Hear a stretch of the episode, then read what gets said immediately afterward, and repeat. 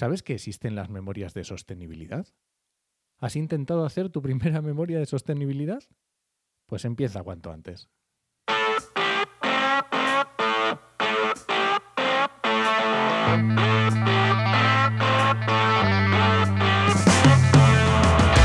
Bienvenidas y bienvenidos a RSC, Rescate Sostenible Corporativo. Tu podcast salvavidas para sobrevivir en la selva de la sostenibilidad sin morir en el intento. Somos Paula Baldó, transformadora sostenible que puedes encontrar en enviral.es y Enoc Martínez, estratega de la comunicación que puedes encontrar en oicosmsp.com. Y hoy, primer programa, el otro solo fue de presentación, vamos a tratar cómo hacer tu primera memoria de sostenibilidad y no morir en el intento. Así me gusta, empezando con las cosas claritas. ¿eh? A ver, tiene una razón de ser. Tiene una razón de ser de que este sea el primer programa y hablemos de esto. ¿Por qué? Por la fecha. ¿Vale? Estos meses son los más habituales en los que las empresas empiezan a plantearse hacer esa memoria, porque se hace con todos los datos del año anterior. Entonces toca, toca, es una tarea que toca. O sea que después de que has venido ya de las vacaciones navideñas, ya, ta- ya, ya, ya tas- enero ya ha pasado, dices, mm, empieza febrero, dices, hay que ponerse con esto. Hay que ponerse, hay que ponerse. Además, eh, no todas las empresas, pero hay un grupito de empresas, sin meternos en mucho detalle, que por ley las tienen que hacer. Hay otras que no, que es totalmente voluntario. Y las que lo tienen que hacer tienen que ver en marzo tenerlo ya todo arreglado. Ah, o sea que tampoco tienen tanto tiempo, vale, vale. No. Vale, y bueno, para empezar, lo más sencillito, porque a lo mejor alguien todavía no sabe qué es esto. ¿Qué es una memoria de sostenibilidad? Bueno, a ver, una memoria de sostenibilidad, si la tienes legalmente que hacer o no, independientemente lo uno de lo otro, básicamente es un documento para contar qué tal lo has estado haciendo en materia de sostenibilidad el año anterior, durante todo el ciclo anterior. Y el año anterior es un poco entre comillas, porque también es verdad que las que la tienen con obligación, en junio, julio, si son las que tienen, como se dice, el, cuentas anuales, los que presentan cuentas anuales en junio, julio, que hay empresas que lo hacen a mitad de año en vez de con el año natural, les tocan esas fechas en vez de en diciembre y enero. Vale, pero esto ya es una cosa fiscal del tamaño de la empresa o de... Eso va a depender un poco de cómo la tenga gestionada la empresa, las cuentas anuales. Hay empresas, lo habitual es que las empresas tengan las cuentas anuales de enero a diciembre. Entonces, las que las tienen así, pues después de diciembre les toca hacer recopilación de ese enero a diciembre del año anterior. Vale, vale, vale. Y los que lo tienen de junio, a lo- o sea, De pues junio a julio, pues ese, ese ciclo. es el ciclo completo. Vale, vale, perfecto. Vale, entonces, vale, pues ya sabemos qué es lo que es. Entonces, bueno, pues ya está. Coges un Excel, empiezas a, a sumar Empieza- las cosas que has hecho y ya está, ¿no? Eso. Fácil, Y fácil. un Word, coges un Word y empiezas a escribir o un documento de texto y empiezas ahí a tracatrá a escribir qué tal, qué tal se te ha dado. Ah, bueno, pues ya está. Pues venga, Ya terminamos está, el ya está, episodio. fantástico, fantástico. Eso es lo que suelen hacer las empresas, la verdad, ¿eh? Es como, como lo suelen afrontar. ¿Y qué pasa cuando pasa esto? Pues que se ahogan, se ahogan, ¿vale? La, la experiencia que tengo es que se ahogan. Pero se ahogan Y- por, por mucho, porque no saben cómo abordarlo, porque mm, por poco, que no saben qué Un poco poner. de todo. Un poco de todo. Las hay que se ahogan porque no saben por dónde empezar. eh, lo habitual y lo que me suelo encontrar con clientes es que cojan en memorias de sostenibilidad de empresas de su mismo sector Vale. que la hayan hecho antes, echan un vistazo a ver qué es lo que cuentan esas otras empresas, ¿no? Y hacen un, como una estructura parecida y, y sueltan, Bueno, sueltan. dentro de lo malo tampoco me parece lo peor, ¿eh? No, no es mala estrategia si la, si la memoria de sostenibilidad es buena. Pero claro, cuando no tienes criterio, mm, hay veces que, que lo que te puede salir es una chapuza. Vale, vale, vale, vale. Bueno, entonces, mm, vale, pues dinos, Paula, ¿cómo lo hacemos? D- Danos algunos consejos, yo qué sé. Vale, primer consejo, y creo que esta es la frase que voy a repetir en todos los podcasts, ¿vale? O sea, Vale. no solo en esto. Hazlo antes de que te lo pidan. Oh, ¿vale? Mi recomendación. ¿Por qué? Porque a lo mejor tú no tienes obligación legal de hacerlo ahora, pero es muy probable que con el tiempo, si el negocio avanza, la empresa crece, te toque. O si cambian las normativas, que es hacia lo que tienden, ¿vale? A, ir hacia a exigir más, pues tarde o temprano te va a tocar. Entonces empieza antes de que te lo pidan, básicamente porque te da pie y espacio a equivocarte, a meter la pata, a que no tengas por qué contar todo, todo, todo, sino solo las cosas que tienes más a mano y más fáciles de identificar. Da margen, ¿no? Para, para trabajar y experimentar, hacer pruebas, esas cosas.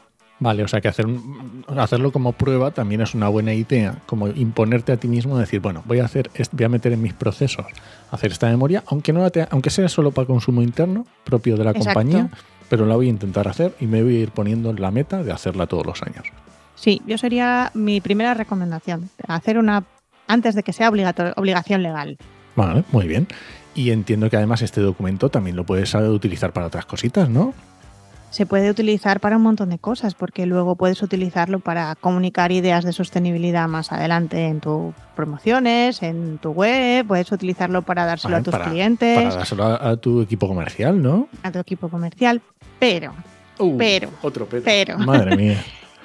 un error muy típico es, sobre todo en la primera, cuando es la primera, es que como tenemos la costumbre en las empresas de que todo documento que hacemos es para vender, es una costumbre. O sea, todo lo que se redacta, la web la preparas, el copy de la web, ¿cómo lo haces? Para vender. los emails comerciales, los emails en general, para vender. Las tarjetas de visita, para vender. Todo lo que se hace. Incluso hay empresas que pagan artículos en prensa, ¿no? Explicando lo que hacen para vender. Claro. Se tiende a hacer un documento para vender en las memorias de sostenibilidad si esa es la costumbre. Y aquí hay que olvidarse de eso. Aquí no hablamos de ventas. Olvidémonos de ventas. lo máximo que podemos hablar de ventas son los resultados económicos del año en la memoria, que eso es un dato que es interesante poner.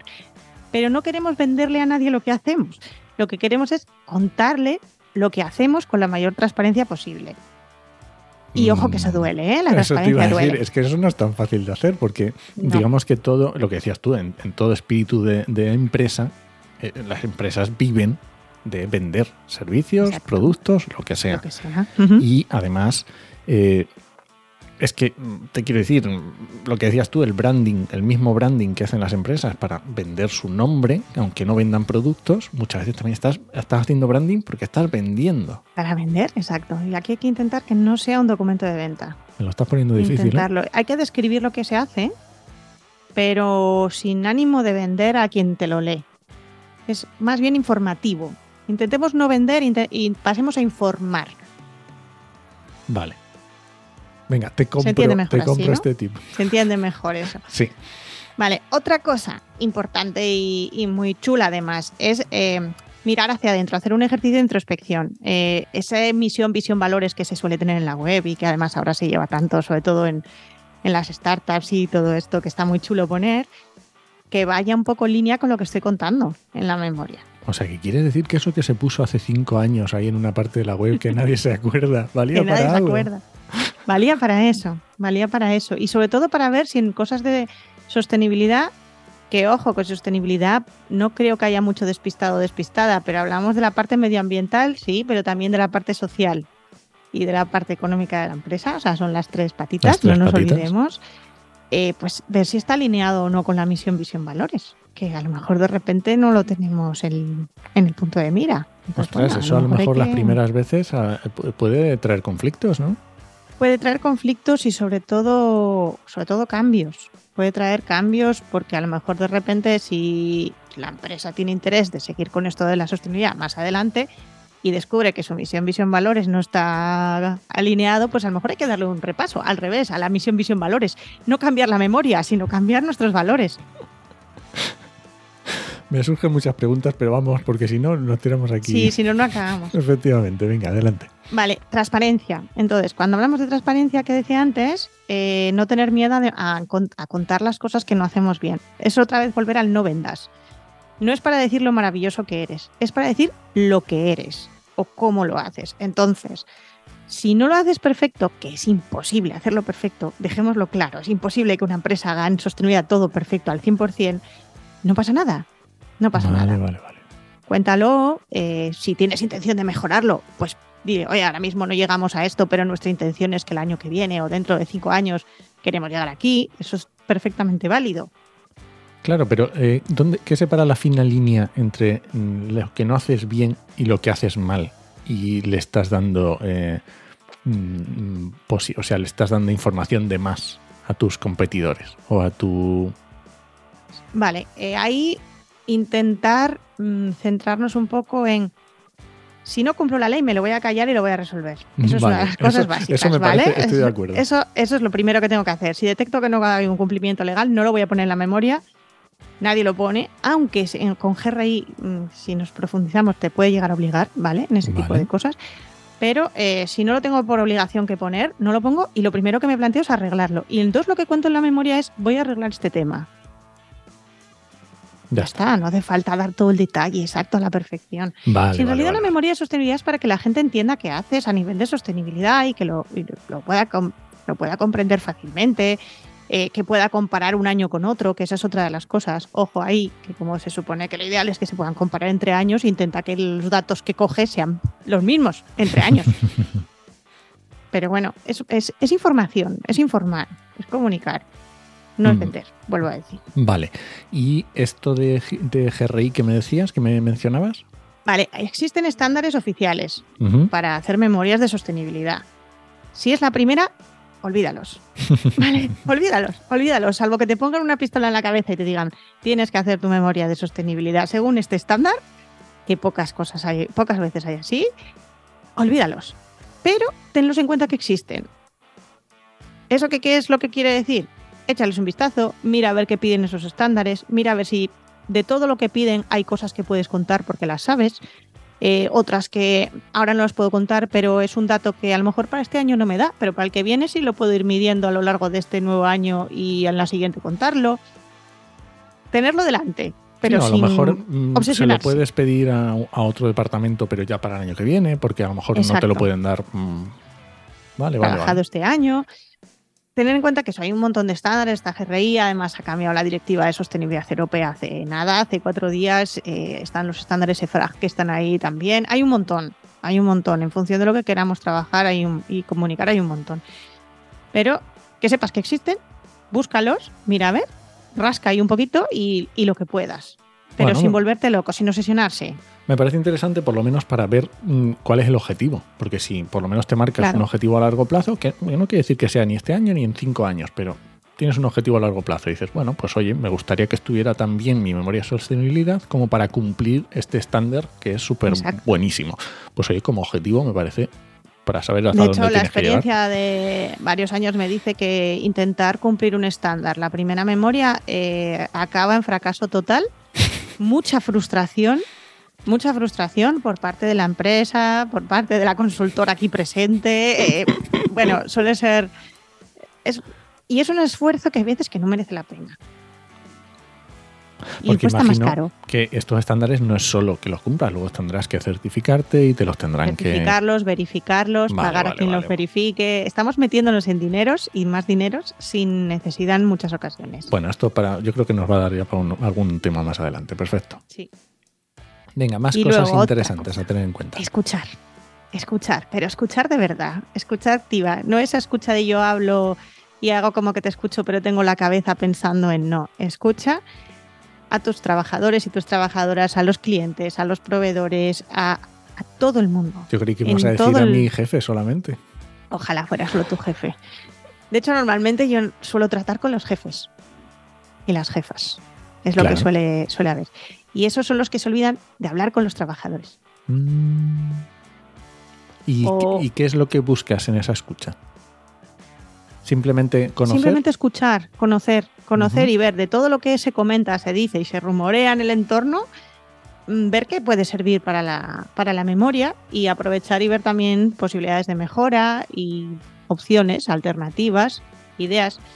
Yo siempre pongo ejemplos muy parecidos. O sea, muchas veces, eh, normalmente en una empresa que tiene, por ejemplo, instalaciones industriales, el jefe de planta suele saber mucho más de los problemas que hay en el día a día y los, las cosas que hay que el responsable de medio ambiente, por ejemplo, la responsable.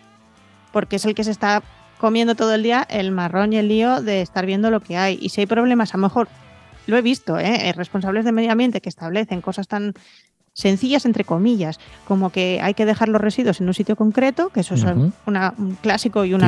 habitual, muy típico, pero que el jefe de, que- pero no se hace. ¿Por qué no se hace? Porque eh, hasta que no hablas con el jefe de planta te dicen, no, mira, es que el residuo este que nos han pedido almacenar aquí no entra. Me ha pasado de verlo, O- ¿eh? o no lo puedo entra. llevar a tal Físicamente sitio, no lo puedo o- llevar hasta tal sitio, se produce en la otra punta de la instalación y trasladarlo es una pérdida de tiempo, no sé cuál. ¿Vale? Esas cosas, pues tenerlas en cuenta también.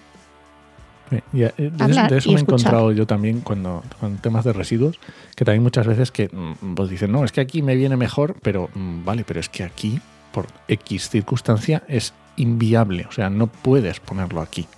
Pues vamos a buscar y tendrás que ponerse de acuerdo el jefe de planta con el encargado del medio ambiente, el gestor de residuos y ya está. Y el operario operaria que lo tiene que mover y trasladar, que también tiene que saberlo, ¿eh? Hombre, Dónde tienen que hacer las cosas, que a veces se, se pone en un cartel y no se comunica, pero bueno, eso también da para otra para otro discurso. vale, entonces escuchamos a los trabajadores, escuchamos a los proveedores, escuchamos a los clientes. Los clientes, esas quejas que hay por ahí que nos cuesta tanto escuchar y ver que, de qué protestan. Vamos a mirar, investigar un poco. Y lo último, así importante, pedir ayuda.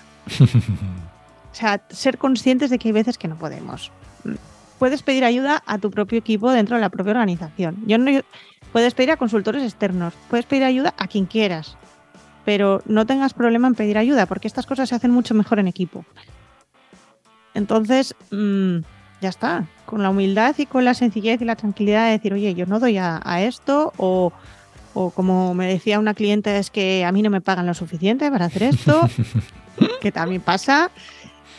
Cosas así, ¿no? Hombre, De- imagino también que, si es la primera, también mm, te quiero decir, dos, dos ojos, cuatro ojos ven más que dos. Y, Cuatro ojos ven más que dos. y se, se Busca olvidarán gente que sepa. cosas. o- Se olvidan cosas, gente que sepa.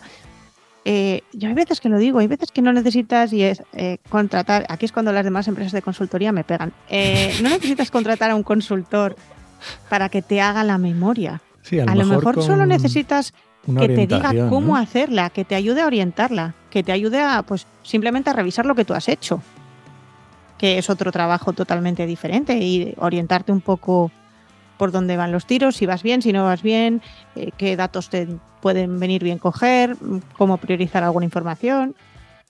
No necesariamente se tiene que contratar a una consultoría para redactarla. Que Sí, a que a mí, que me vengan todas las que quieran, ¿eh? que a mí me encanta. Pero unas horas de consultoría para que me expliques un Claro. poco y al final, a lo mejor cuando ya la estoy terminando, pues otras para que me las revises y me des sugerencias de qué cambiar o qué mejorar y a lo mejor Y ya está, y ya está, y no complicarse la vida. Y en vez de gastarte varios miles en redactar una memoria, que te la redacte alguien, pues a lo mejor te, regal- te gastas la mitad de la mitad. pues me parece muy bien. A eso yo nunca le voy a poner problema, ¿eh? A no gastar dinero. yo estoy- ¿Ves? Eso es sostenibilidad también, ¿eh? Sostenibilidad también, que la parte económica es la tercera patita de la sostenibilidad, que no nos olvidemos. Vale, con estos tips, ¿tú crees que por lo menos para empezar ya va a ser suficiente? Yo creo que sí, que para empezar sí, Para lo menos para el primer año, ¿no? para el primer año. Luego ya vemos a ver qué hacemos para el siguiente. Sí, porque yo tengo un montón de preguntas. ¿eh? A, nivel de- a nivel personal yo diría también calma y paciencia a la persona que lo haga. Eso el último añadido así de coletilla, ¿no? Calma y paciencia. Que esto no se hace en una tarde, ¿no? que no se hace en una tarde. No se hace en una tarde. O sea, los profesionales normalmente mm, solemos dar un plazo, hombre, depende un poco del volumen de trabajo, pero siempre para no pillarnos los dedos, una memoria estándar, nos suele- solemos tardar entre redacciones y, y diseño, porque luego también está la maquetación y diseño y tal. Estamos hablando de trabajos de normalmente cuatro meses. Mm, Y estamos de hacerlas. claro. Entonces, paciencia. Vale, vale. Pues oye, ya sabemos que es un trabajo que requiere su tiempo, que requiere su dedicación y que, bueno, y que paciencia y poquito a poquito. Poquito a poco, sin volverse loca. Muy bien. ¿Te parece que ha quedado este episodio suficiente? Yo creo que sí. Y que además, si tienen alguna duda, que nos comenten. Ampliamos información. Encantados encantado. ampliamos. A mí- yo tengo, me han surgido más dudas que, que- Pero bien, perfecto. Vale, pues entonces, eh, a ti que nos escuchas, si te interesa concretamente alguno de los temas que ha dicho Paula, o que hablemos de algún tema en concreto, nos lo dices en redes, o en Podcastidae, o en tu reproductor de podcast, donde quieras, donde nos escuches. LinkedIn, que estamos en LinkedIn. En en LinkedIn, donde sea, efectivamente, donde sea. Tú dime de qué quieres que te salvemos y nosotros lo intentamos. Que para eso somos rescata- rescatadores. Muy bien, pues muchas gracias, Paula. Nada, encantada de no. Y muchas gracias a ti que nos escuchas, ya te digo, déjanos los comentarios o lo que necesites en redes y nos vemos el próximo lunes. Hasta la semana que viene. Nos escuchamos.